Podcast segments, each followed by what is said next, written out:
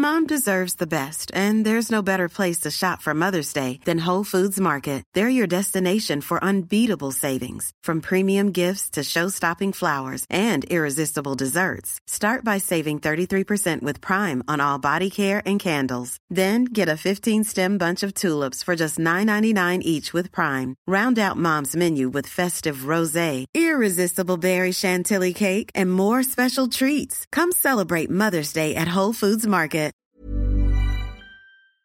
De Heraldo Media Group.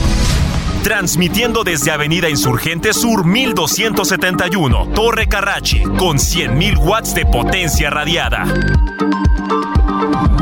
Heraldo Radio, la H que sí suena y ahora también se escucha. Dialogando con mis psicoanalistas. La doctora Ruth Axelrod, doctor Pepe Estrada y la doctora Rocío Arocha son especialistas comprometidos, profesionales que se interesan realmente en ti a través de El Heraldo Radio, un espacio personal, íntimo e incluyente. Dialogando con mis psicoanalistas. Comenzamos.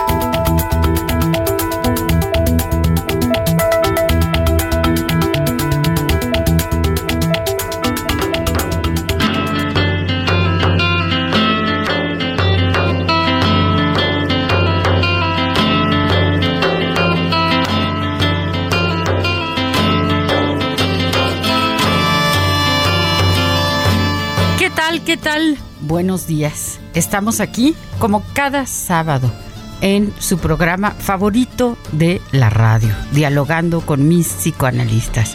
Soy Rocío Arocha y estoy muy muy contenta de participar en nuestro programa del día de hoy. Me encuentro aquí con yo soy Pepe Estrada, es un placer estar con ustedes como cada sábado. Ahora sí que se siente el ambiente festivo en esta ciudad. Me encanta este clima y además la compañía para platicar de estos temas tan interesantes. Estamos con nuestra querida amiga, también colega, doctora psicoanalista.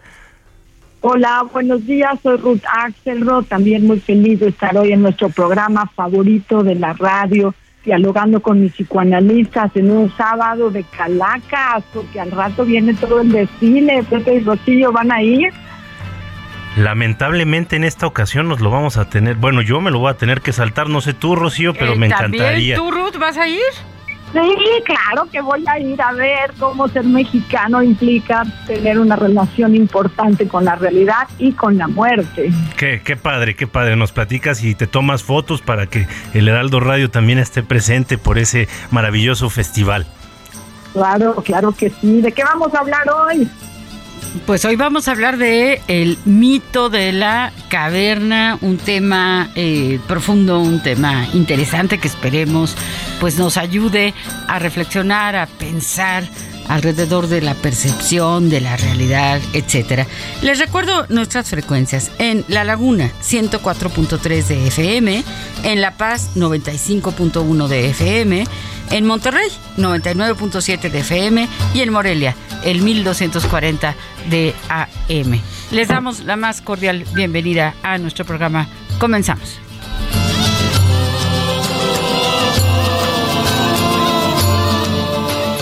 Fueron jornadas virtuales que nos ayudaron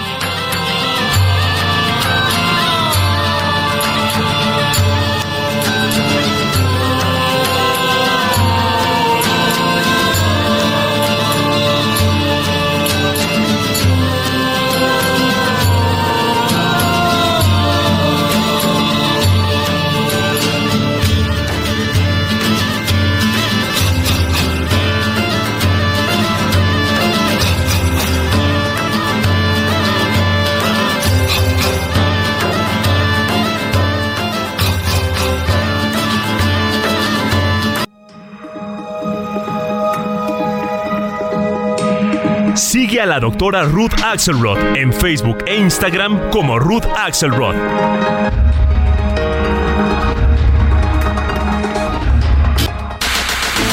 Si deseas platicar con los psicoanalistas, nuestro número en cabina es el 55 80 69 79 42 o puedes enviarnos un WhatsApp 55 30 10 27 52.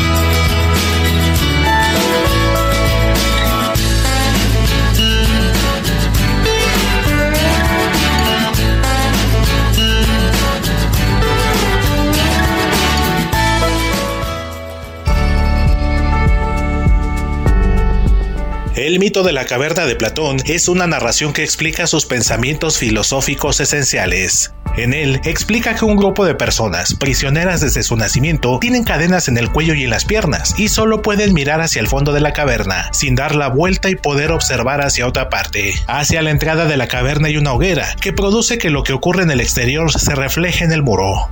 Los prisioneros consideran como verdad las sombras de los objetos. Platón se pregunta entonces, ¿qué ocurriría si uno de los hombres fuese liberado y pudiera contemplar otra realidad, que es la verdadera y no la compuesta por las sombras? Si este hombre intenta al regresar a los prisioneros, estos se reirían de él. Entre otras interpretaciones, se entiende que esta alegoría presenta dos ideas centrales del pensamiento platónico, la percepción por los sentidos, que está representada por las sombras, y la percepción del mundo inteligible en el que se encuentra la idea del bien. Recuéstate en el Iván y pensemos juntos en el significado de esta alegoría. ¡Comenzamos!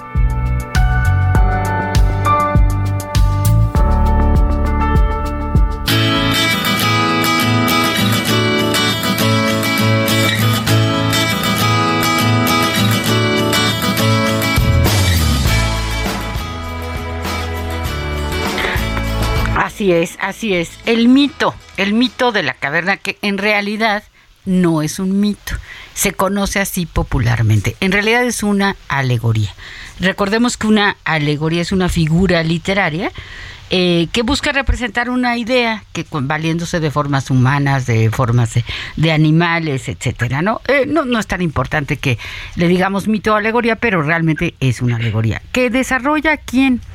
Platón nada más y nada menos que Platón, un filósofo pues de vital, de vital importancia, eh, discípulo de Sócrates. Recordemos que Sócrates no escribe ni una sola palabra y que es Platón quien escribiendo los diálogos, ¿verdad? Que así se llaman, los diálogos de Platón, va describiendo toda la filosofía de su gran maestro Sócrates. Platón fundó la primera academia, ahora sí que la primera escuela, podríamos decir, eh, como conocemos ahora, escuelas particulares, universidades, pues la primera que, que, que, que hubo fue la Academia de Platón, en donde estudió nada más y nada menos que Aristóteles. Bueno, este, este mito, como explicábamos, esta alegoría, pues nos hace referencia a eso, a que a veces nosotros podemos ser ese prisionero que está viendo en el muro el reflejo, ¿verdad? O las sombras de algo que está pasando en la realidad. ¿Cuántas veces, pues a través de nuestros sentidos, a través de nuestras opiniones, pues creemos que algo es verdadero y no es verdadero. Esta es una de las múltiples enseñanzas porque realmente esta alegoría lo que pretende es eh, resumir, vamos a decir, poner en, en eh, eh, de forma muy, muy específica el pensamiento platónico. Híjole, qué interesante. Además, eh, digo, la verdad es, es uno de esos momentos este, que nosotros retomamos en este programa con mucha frecuencia, ese punto en que la Grecia antigua está floreciendo, es uno de los momentos más apasionantes de la historia de la humanidad. Imagínate vivir en esa efervescencia de pensamiento, de ideas, de intercambio cultural, eh, de mentes brillantes que, que, que coincidieron en un momento momento eh, geográfico y en un momento en el tiempo, ¿no? En un lugar geográfico, perdón, y un momento en el tiempo.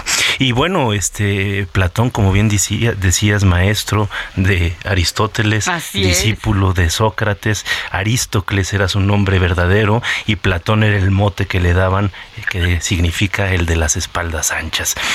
Publica un libro muy importante que se llama La República. y en su tomo 7 Ahí en el apartado 7, capítulo 7, dependiendo de la edición que se tenga, viene esta alegoría, como bien mencionas, de la caverna. Pero hay que entender de qué trata la República para poder entender bien de qué trata la caverna, ¿no? Esta alegoría que nos hace Platón. Y bueno, la República es una crítica al, gobierno ateniense, ¿no? Es una crítica a este sistema de gobierno que han eh, construido los griegos, que es una novedad, ¿eh? es, vamos, es un invento eh, en su época revolucionaria revolucionario, este, la ciudad-estado griega, eh, en la cual, eh, bueno, el gobierno era eh, estaba en manos de, ciudadanos, pero no de ciudadanos letrados, ¿no? Y Platón dice que el gobierno debería estar en manos de los filósofos, porque son los que verdaderamente se dedican a cuestionar la causa de las cosas y por tanto pueden encontrar mejores soluciones para el bien común. ¿Qué piensas, mi querida Ruth?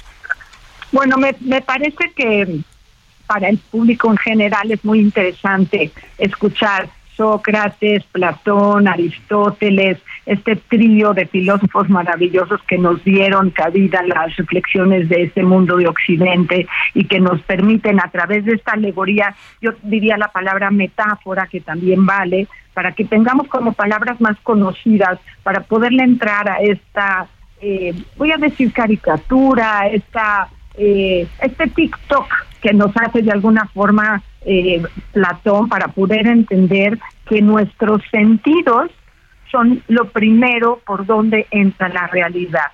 Y lo que todos conocemos de Platón es, por ejemplo, el amor platónico. Eso sí entendemos todos qué es el amor platónico, que es el amor ideal, aquellas circunstancias en nuestras ideas son las que generan nuestras acciones y nuestra relación con la realidad.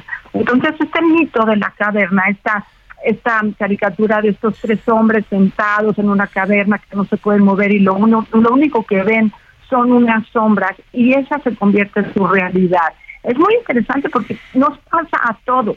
O sea, estas circunstancias que están escritas hace 2500 años, ¿no? Porque eso se llevó a cabo y se escribió en el año 387 antes de Cristo, que es cuando se fundó esta gran academia de la que hablaba Rocío, que es la primera universidad del mundo occidental, ¿verdad? Está basada en esta idea de que las ideas son lo más importante y el amor platónico, la circunstancia platónica, aquellas cosas ideales eran las que formateaban la relación entre los humanos, ¿no?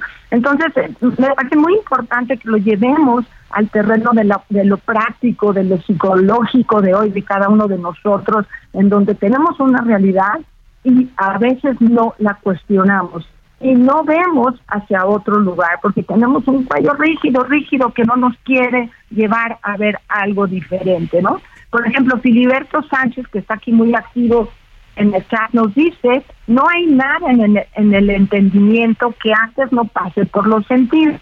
Por ejemplo, cuando hace frío, cuando me quemo, otros voltean. Si no pasa por los sentidos, no va a haber posibilidad de entendimiento, ¿no? Entonces, eh, de alguna forma, Filiberto, en esta posición de poder repetir y entender lo que nos regala Platón, nos nos deja esta habilidad de poner atención en lo que percibimos, pero lo que percibimos todos nunca es percibido igual, No entiendo eso, porque si yo veo una planta y ustedes ven la misma planta, resulta que cada uno describe la planta de una forma muy subjetiva. Y no sé qué opinan ustedes de eso. Claro, claro. Eh, esta, eh, esta alegoría sí hace referencia a este mundo de los sentidos, ¿no? A este mundo de la, de la percepción. Hay una novela que para mí es una de mis novelas favoritas que se llama justamente así, La Caverna, escrita por un premio Nobel de Literatura, el portugués grandioso José Saramago, premio Nobel de literatura del 98. Eh, y esta novela a mí me, me, verdaderamente me fascinó porque lleva estas ideas platónicas a, eh, algo eh, contemporáneo, ¿no? algo que está pasando actualmente. Y entonces ahí, eh, bueno, la novela trata de que se está poniendo un centro comercial en un lugar en donde pues era un pueblito, en donde hay personas que son artesanos, que producen los objetos que, utilizan para la vida cotidiana a mano, etcétera. Y bueno, pues ahí el centro comercial está diciendo, no, nada de artesanías, lo que queremos es lo que está producido en serie. En fin, y cómo pone en, riesgo, ¿verdad? Y en juego, eh, pues toda la, la, la percepción de lo que es valioso contra lo que no es valioso. Recuerdo que en alguna parte dice eh, Saramago que están poniendo letreros afuera del centro comercial que dicen, nosotros no fabricamos lo que usted necesita. Nosotros hacemos que usted necesite lo que nosotros fabricamos, ¿no? Entonces son ese tipo de cosas que tienen que ver con este, este fabuloso Qué padre, qué padre que nos compartas este, este relato de un libro de, además, un autor tan querido para, para todos y sé que particularmente para ti. Es, es un escritor maravilloso, que conjuga, obviamente, la, lectura de, este texto eh, platónico y, lo utiliza para adaptarlo a las circunstancias contemporáneas. Y, y es que la verdad, en este sentido, podríamos hacer eh, muchos puentes, establecer muchos puentes y muchas conexiones entre lo que Platón nos decía y lo que se está viviendo viviendo, por ejemplo, en nuestra cultura, ¿no? Eh, que es esta cultura del consumo inmediato, esta cultura de las redes sociales. Ahorita Ruth hablaba, por ejemplo, del TikTok, ¿no? Este y de esta necesidad de estar demostrando a través de estas redes sociales, a través de estas plataformas, que uno es valioso, ¿no? Que uno es la neta. Vamos a decir que uno es, ¿no? y se tiene que demostrar a través tal vez de eh, cuántos amigos tienes, tal vez a través de eh, cuántos viajes y, qué lugares más exóticos visitas. De cuántos likes te dan, ¿no? Que es una cosa eh, muy, muy impresionante. Sí. En la clínica nosotros vemos, ¿no? El paciente que dice es que publiqué una foto en Instagram y no y no me dieron like o me dieron pocos likes. Y la preocupación que tienen ahora eh, muchas personas por recibir este este este like no sí sí sí por supuesto. Y, es y es bien bien interesante reflexionar en esto porque de nuevo eh, el valor se pone sobre los objetos.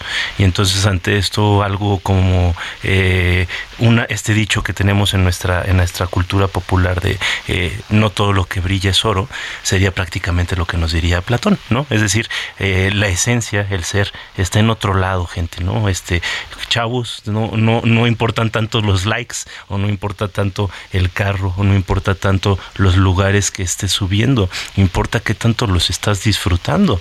Y entonces, el volver la mirada hacia el interior, me parece que es un poco el punto importante de este texto platónico, ¿no? Tratar de ejercer un pensamiento crítico. Estamos en un un punto, también hay que entenderlo históricamente, en el que Platón estaba en, el hilo, ¿no? Estaba colgando, este, pendiendo de un hilo precisamente porque su maestro lo habían este, sentenciado a muerte. No hay que olvidar que a Sócrates le dieron dos opciones, o el destierro o te tomas este veneno, mano, ¿no? Y entonces Sócrates prefiere morir aceptando sus ideas, comprometido con sus eh, ideales, con sus valores, que ser desterrado porque eso implicaría el renegar de ellos, ¿no? Entonces eh, está Platón en una situación delicada por ser cuate de, de, Sócrates y Sócrates lo que estaba tratando de hacer con los jóvenes atenienses era hacerlos pensar, pero justo a la sociedad, a la comunidad, rara vez le gusta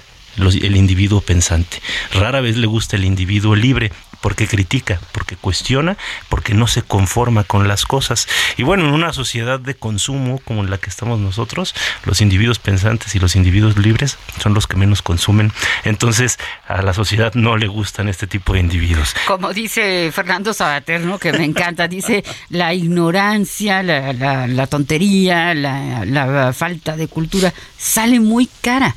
Y entonces pone un ejemplo de una pareja joven un fin de semana y dice, bueno, los ignorantes pues tienen que pagar para ir al restaurante, tienen que pagar para ir al cine, tienen que pagar para ir al bar, tienen que pagar para, eh, para comprar entretenimiento, ¿no? Los más cultos eh, les sale más barato porque a lo mejor deciden cocinar en su casa, a lo mejor deciden leer un libro, a lo mejor deciden ir a un museo, ¿no? Y es, es cierto, la ignorancia puede salir muy cara en muchos en muchos sentidos. Muchísimo que decir alrededor de Platón, alrededor de Sócrates. ¿Saben por qué no escribió ni una línea? Bueno, pues por ahí en algún momento eh, Sócrates dice, yo prefiero no escribir porque para que la, eh, si, si queda escrito, el lector ya no piensa tanto como si tiene que tener una conversación, si tiene que tener un intercambio de ideas y ahí se puede generar el pensamiento. Entonces, esto que señalas, Pepe, es fundamental, el pensamiento crítico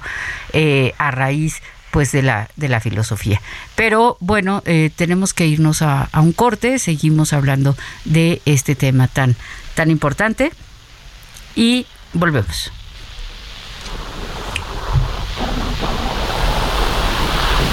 Gracias al Heraldo y a los expertos psicoanalistas que nos hacen pensar en temas tan interesantes que nos ayudan a llevar una vida más sana, tanto física como mentalmente.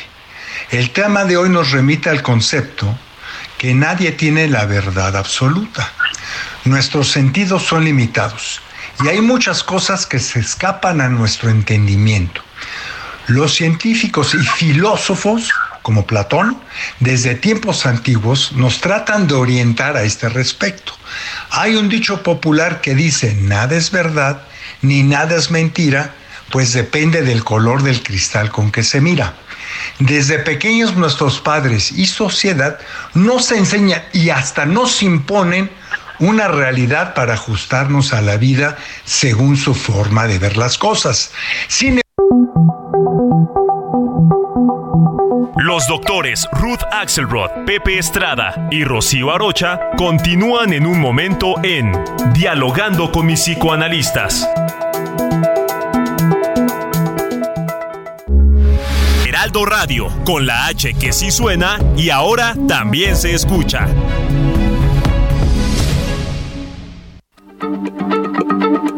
Heraldo Radio, la H se lee, se comparte, se ve y ahora también se escucha.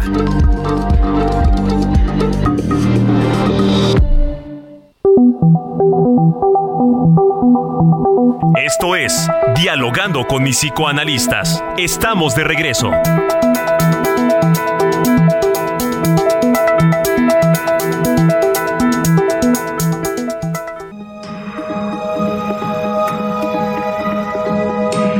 Sigue al doctor Pepe Estrada en Twitter, arroba PSIC Pepe Estrada y en Facebook como José Alfredo Estrada Cicinelli.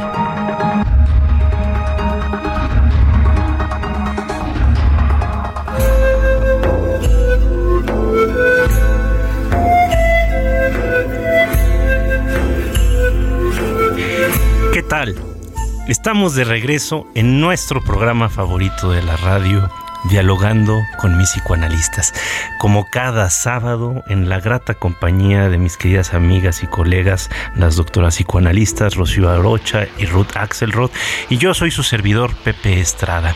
Somos el Heraldo Radio y estamos encantados de contar con ustedes, con su escucha y bueno, en el mejor de los casos con su participación. No olviden de escribirnos este vía WhatsApp o de comunicarse con nosotros para compartir sus ideas. Siempre queremos escucharlos y siempre enriquecen este programa. El día de hoy estamos escuchando una eh, maravilla de música y también una maravilla de la arqueología musical. Es una recolección de canciones tradicionales griegas interpretadas actualmente que me parece una maravilla que podamos contar con esto porque, bueno, más o menos hacían de haber sonado las, las este, reuniones eh, griegas de las que nos habla, por ejemplo, Platón, Platón en el banquete, ¿no? Este, estas cítaras, este tipo de flautas que utilizan, maravillosas. Estamos hablando de la caverna y bueno, nos marida perfectamente con este tema, mi querida Rocío.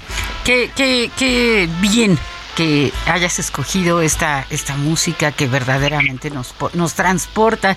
Y ahora que mencionabas el banquete, bueno, yo siempre he sido muy, muy eh, lectora de los diálogos de Platón, me encanta eh, Fedro, por ejemplo, Fedro del amor, Georgias o de la retórica, en donde dice, por ejemplo, ¿quién, ¿quién sufre más? ¿El que comete una injusticia o el que la padece? ¿no? Y entonces pone un ejemplo de alguien que le roba al otro y dice, bueno, pues te robó tu cartera. Bueno, tú perdiste tu cartera, pero el ladrón perdió su dignidad porque se convierte en ladrón, ¿no? Entonces, temas interesantísimos para discutir.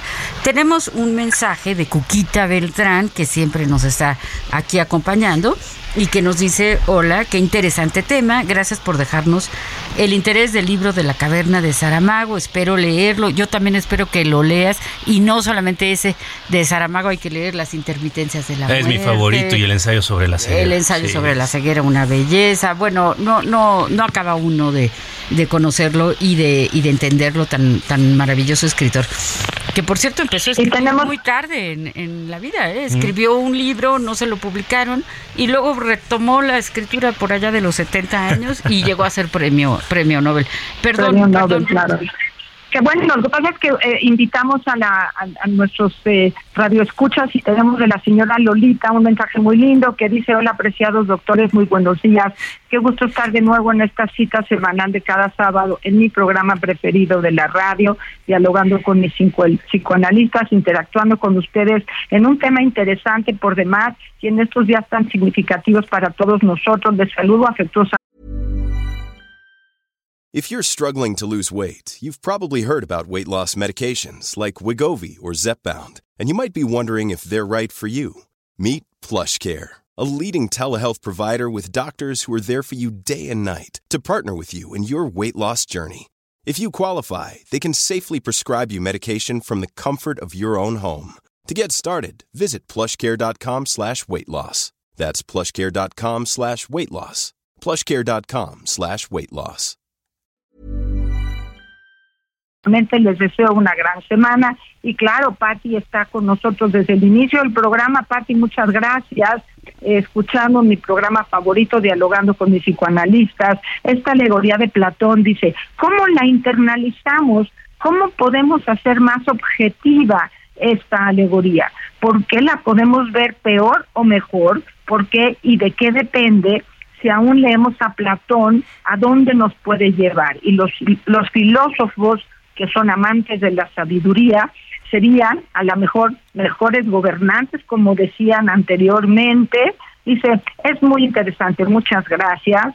Vamos a tratar de contestarle. Y también tenemos por aquí al profesor del Instituto Politécnico Nacional. Dice, mi nombre es Luis Emilio Sánchez Liceaga y quiero comunicarme con el programa platicando con mis psicoanalistas para decirle que me gustaría que el programa durara dos horas, no una hora. ¿Qué tal lo que nos dicen? No, hombre, pues nosotros encantados. Este, un saludo, gracias por, por comunicarse este, con nosotros. La verdad es que estaríamos eh, felices. Este, ojalá esta, este deseo, esta petición llegue a la, a la dirección de, del Heraldo, porque nosotros encantados de, estar platicando aquí más, ¿no? Este, muchos de los temas que nosotros tocamos eh, sábado a sábado, mi querida Ruth, yo creo que sí nos quedamos cortos para desarrollar. Y sin duda, este va a ser uno, porque hay muchísimo que decir ahorita estaba pensando yo en este comentario que nos estaba leyendo de, nuestra querida Pati Pacheco, este, ¿qué, qué, qué nos puede aportar este Platón el día de hoy? Pues yo sí le quisiera decir que no podemos, este, si estudiamos eh, ciencias del pensamiento, eh, humanidades, no podemos dejar de leer a Platón, porque Platón siempre nos va a traer algo que pensar en la actualidad. Los grandes clásicos de la humanidad, ya sea en la música, en el cine, en la literatura, en el teatro, en cualquiera de las artes, son clásicos por eso, porque independientemente de la época en la que fueron creados, son vigentes hoy en día y lo serán, lo seguirán siendo eh, en los años venideros, 100 eh, años más adelante, si todavía existimos en este planeta, van a seguir siendo válidos. ¿Por qué? porque retratan las pasiones humanas, tocan fibras del alma muy profundas y siempre nos van a estar llevando a reflexionar sobre nuestra propia existencia. En el caso de Platón hay que, hay que dejar claro que llevó a cabo su experimento, ¿eh? Sí, no, no, no se quedó con las ganas y se exilió en uno de, los siete viajes que, sabemos que tuvo Platón en su vida.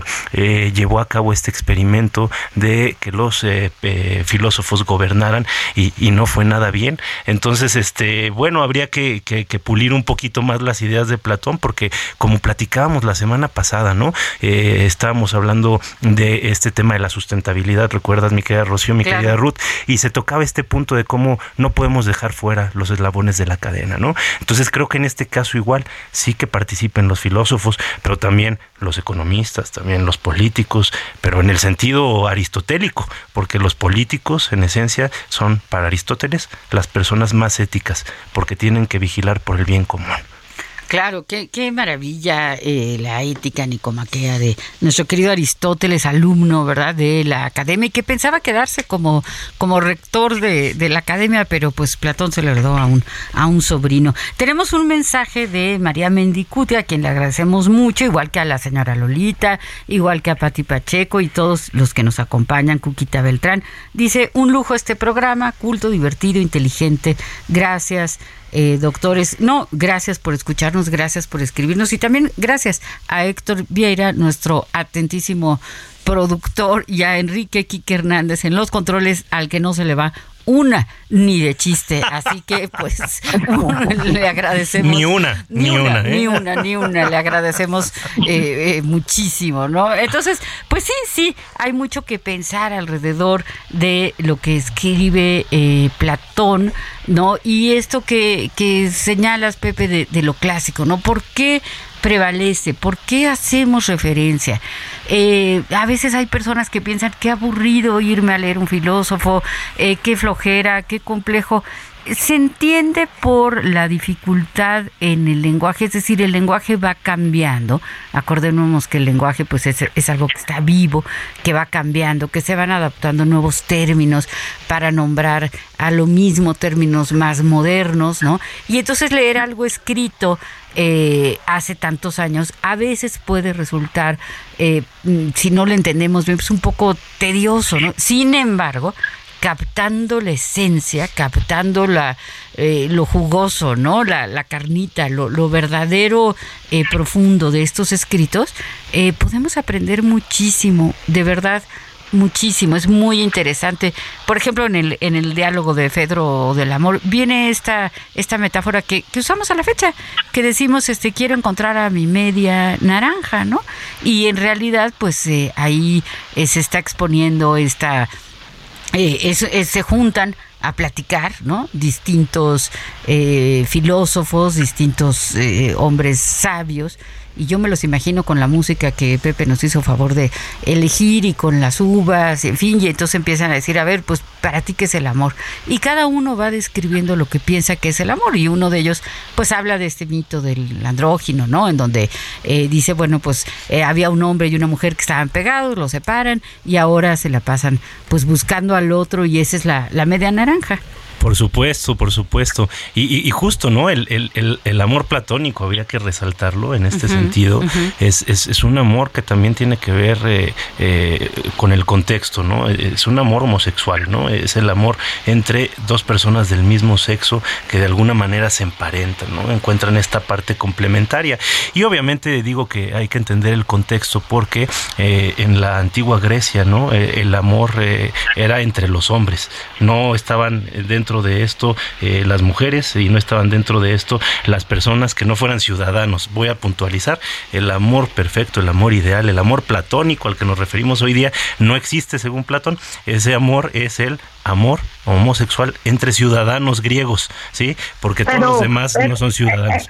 ¿Mm? Pero hemos logrado, hemos logrado integrar la noción de amor platónico a lo cotidiano del siglo XXI, en donde refiere también a esa circunstancia idealizada de algo que va a ser casi imposible de lograr, con lo que muchos jóvenes, muchos adultos estamos peleando todo el tiempo en relación con encontrar aquello ideal. Ideal es que no es real, ideal es que se parece a algo que quisiéramos tener, pero cuando tenemos ya no nos gusta exactamente porque ya no pertenece al ejercicio platónico. Entonces estas son las herencias que tenemos en la cultura cotidiana de este gran, gran pensador, ¿no? Que incluso a platónico, Platón, queda en relación con el tipo de amor que consiste en una persona que ama, pero que ama la belleza, ¿no? Y concentrarse en lo bello que de lo que ama. Entonces es, es más complejo que simplemente eh, encontrar a una persona, como bien dice Pepe y Rocío, es, es amar la idea del amor. ¿no? Entonces estamos más en las ideas que en los hechos. Entonces, por eso es tan interesante Platón, porque nos puede ayudar a pensar en lo que pensamos, pero también en lo que podemos tocar y realmente tener entre el idealismo y el realismo. Ahí es donde Platón nos lleva al ejercicio de la verdad. ¿Y cuál es la verdad? ¿Quién tiene la verdad? Pues eso, eso, eso está muy bueno y Francisco Pérez nos dice, quiero comentar que la salud mental es se debe lograr leyendo poesía. Mira, Pepe, lo que te están diciendo, Rocío. Yo la he leído y escrito también. He comprado eh, el libro de José Emilio Pacheco que se llama Tarde o Temprano y me parece genial. Ejercitamos la mente, nos superamos y hablamos mejor. Eh, ese ser catedrático de filosofía, y poder leer es una cosa genial, también nos dice Francisco, pero la gente común y corriente podemos hacer mucho leyendo poesía. Y también nos dice José Solís, buenos días, interesante programa y muy actual. Ya ven cómo le fue a Sócrates, así es que tengamos cuidado. Decían ustedes que este fenómeno es subjetivo y sí, no puede ser de otra forma. Lo subjetivo se ha definido cerca de la verdad profunda y existencia del hombre como sujeto viviente, que únicamente se despliega de la experiencia interior. Lo estamos viviendo actualmente en nuestro país, es difícil ponerse de acuerdo, pero qué padre que podamos hablar de todo esto. José Solís, bueno, esperemos que no nos vaya como a Sócrates, pero estamos aquí tratando de llevar tus ideas a todos nosotros y poder aprender algo más el día de hoy sábado que estamos descansando todos en casita, oyendo este programa favorito de la radio, dialogando con los psicoanalistas. Pero No, no, adelante, adelante, mi querida Ruth. Me ibas a traer a Patti. Patti nos sigue escribiendo, ¿no? Este, nos invita a que algún día hablemos de la gallina de Stalin, en donde eh, de alguna forma es una metáfora también política, ¿no? Entonces, bueno, ella ella tiene mucho que decir eh, en relación a sus ideas, ¿no? Y dice que la psicología y la filosofía están tan lindos que manejan un lenguaje común y entonces hacen un programa muy bello. Pues, Patti, muchas gracias. Por eso dice que también quiere que haya dos horas de programa entonces, bueno, aquí está echando relajo conmigo. mira, mira qué interesante, mi querida Ruth. Este, yo, yo digo, me, me, me, gustaría retomar este, esta aportación que nos hace nuestro querido Radio Escucha de la poesía, ¿no? Este, porque Platón particularmente estaba enojado con los poetas. Platón desdeñaba a los poetas. ¿Por qué? Porque creo que les tenía un poco de envidia. Porque podían decir en muy pocas palabras, como bien decía Freud, lo que otros intentan decir con muchas y aún así no lo logran. Pero sí, desconfiaba mucho de los, de los poetas Platón. Y lo que sí es bien cierto es que yo estoy totalmente de acuerdo con nuestro querido Radio Escucha, porque yo creo que la, poesía eh, cura el alma, es medicina para el alma. Lean poesía en todas sus versiones. Tenemos excelentes poetas mexicanos, la poesía universal es vastísima y de verdad nos lleva a rincones insospechados. Yo ahorita estoy leyendo clavadísimo a un poeta que no es nada platónico, este es completamente terrenal, pero en su corta vida en su fugaz trayectoria hizo unos poemas maravillosos. Se los recomiendo mucho. Georg Trakl, un autor eh, vienés que es, eh, bueno, más bien austriaco, no sé si específicamente de Viena, pero es verdaderamente una delicia. Pero me gustaría retomar este tremendo Platón a través de la pintura de Rafael Sanzio que se encuentra ahí ubicada en el Museo Vaticano. Aristóteles apuntando a la tierra, Platón apuntando hacia el cielo. Y es que eh, los filósofos griegos moldearon toda la cultura occidental. La verdad es que a partir específicamente de Aristóteles, la Iglesia Católica, con todo el impulso y la fuerza que tuvo en Occidente durante muchísimos años y que sigue teniendo todavía, fue moldeando el pensamiento de la humanidad. Y a Platón a veces se le ha dejado un poquito relegado que yo creo que habría que retomarlo cada vez más, porque eh, precisamente nos llevaba a esta desesperanza de que no podemos conocer nunca la verdad, ¿no? Porque siempre va a estar más allá de lo humano, ¿no? Y eh, sin embargo, Platón va a ser retomado por los grandes filósofos de nuestra era, contemporáneos un poquito más modernos, vamos a decir, eh, empezando por la historia Kant, Nietzsche y por último hay que decir nuestro querido Freud. La teoría del inconsciente no se puede pensar sin Platón. Absolutamente, absolutamente. La cultura de Freud, el fundador del psicoanálisis, pues era vastísima y entonces toma, toma eh, muchos de los de las ideas, de los pensamientos eh, platónicos. Ahora que mencionas a Aristóteles, que fue su su alumno, pues nada más y nada menos que Aristóteles después, pues es el maestro particular de Alejandro el Grande o Alejandro Magno, ¿no? Imagínense tener como maestro particular a Aristóteles. Ahora, eh, Francisco mencionaba que está leyendo a, José Emilio Pacheco, pues hay que leer también, desde luego, Las batallas en el desierto, una obra preciosa que también tiene mucho de, freudiano, ¿por qué? Porque habla ahí del principio del placer, ¿no? Entonces, eh, es cierto que eh, toda esta filosofía eh, tiene una unión muy grande con el psicoanálisis. Estamos hablando en Platón de eh, tratar de, asirnos, de, aprender eh, la realidad, de conocer la realidad. Y justamente en el psicoanálisis de eso se trata en gran medida. ¿Cómo le hago para ver mejor, para ver más claramente, para no confundir o interpretar las cosas que están pasando, nada más desde lo que yo siento, nada más desde lo que yo pienso, y tener una visión eh, pues más amplia, más cercana. Eh, Freud nos decía, el psicoanálisis es una educación para la realidad, pues qué, qué más platónico que, que eso, ¿no? Eh, una educación para la realidad, comprender la realidad como es, aceptarla como es, entenderla y actuar conforme a ello porque mm, mucha de la patología pues está basada en que mi pensamiento es el único válido y el de los demás no es válido. ¿Qué piensas, mi querida Ruth? Yo sé, pienso, estoy de acuerdo en esta continua eh, alternativa de movimiento de cada uno de nosotros, ¿no? En este mito de la caverna, eh, uno de los esclavos tiene la suerte de poder salir de la caverna por una razón de libertad y de repente ve la realidad desde otro lugar porque no son las sombras del fuego lo que ve, sino ve eh, los objetos que generan las sombras, ¿no? Y este susto que se pone al darse cuenta que existe algo que genera lo otro y que hay luz y que hay obscuridad y que hay un sol y que hay una luna. O sea, abrir los ojos para eh, encontrar lo que hay en un poquito más allá de lo que uno alcanzó a ver en cierta situación. Creo que ese trabajo continuo de ir aceptando qué hay más allá y que puede tener otras interpretaciones. Es un trabajo que hacemos los psicoanalistas también con nosotros mismos.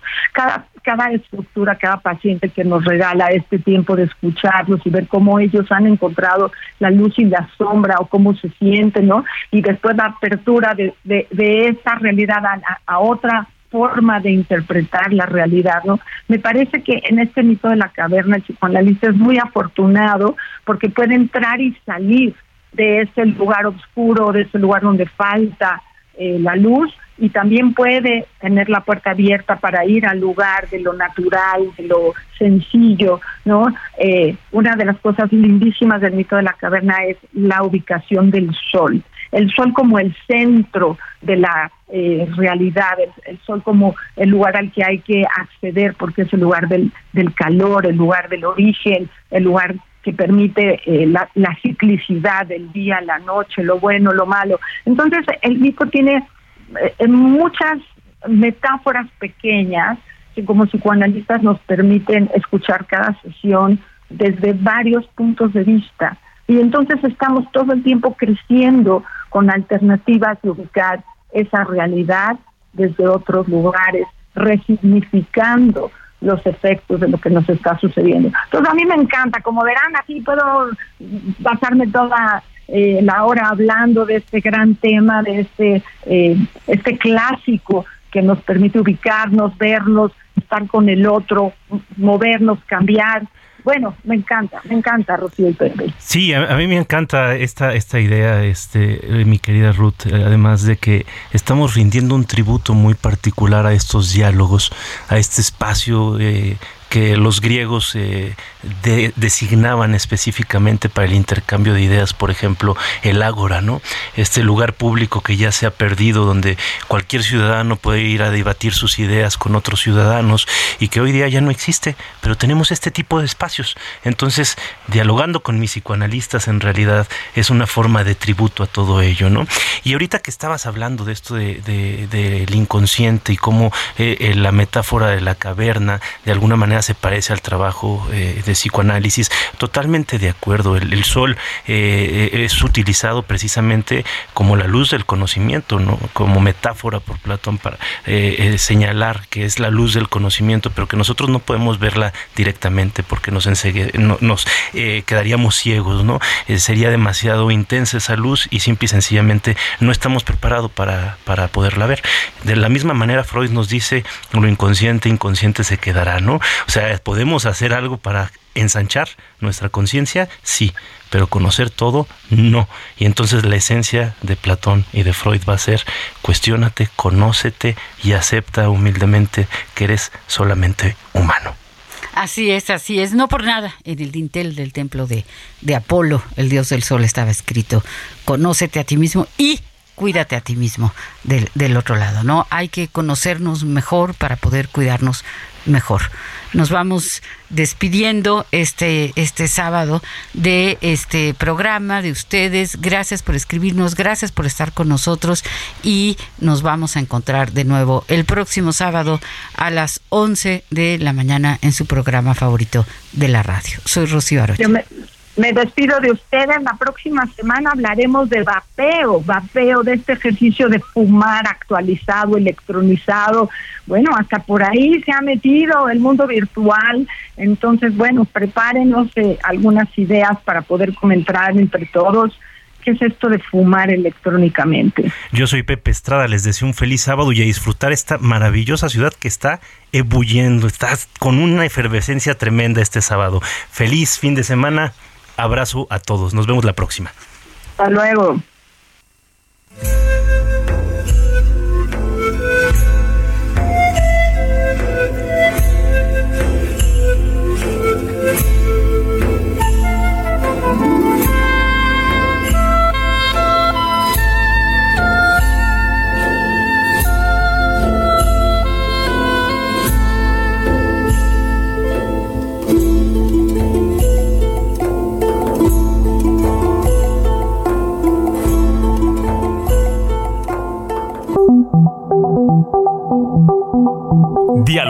Con mis psicoanalistas. Un diálogo personal, íntimo e incluyente.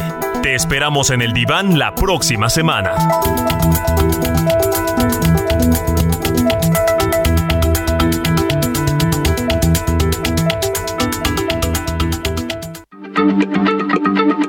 Heraldo Radio, la H se lee, se comparte, se ve y ahora también se escucha.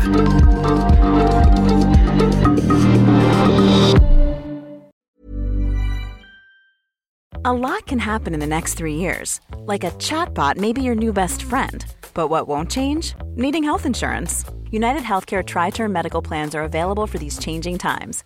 Underwritten by Golden Rule Insurance Company, they offer budget friendly, flexible coverage for people who are in between jobs or missed open enrollment. The plans last nearly three years in some states, with access to a nationwide network of doctors and hospitals. So, for whatever tomorrow brings, United Healthcare Tri Term Medical Plans may be for you. Learn more at uh1.com.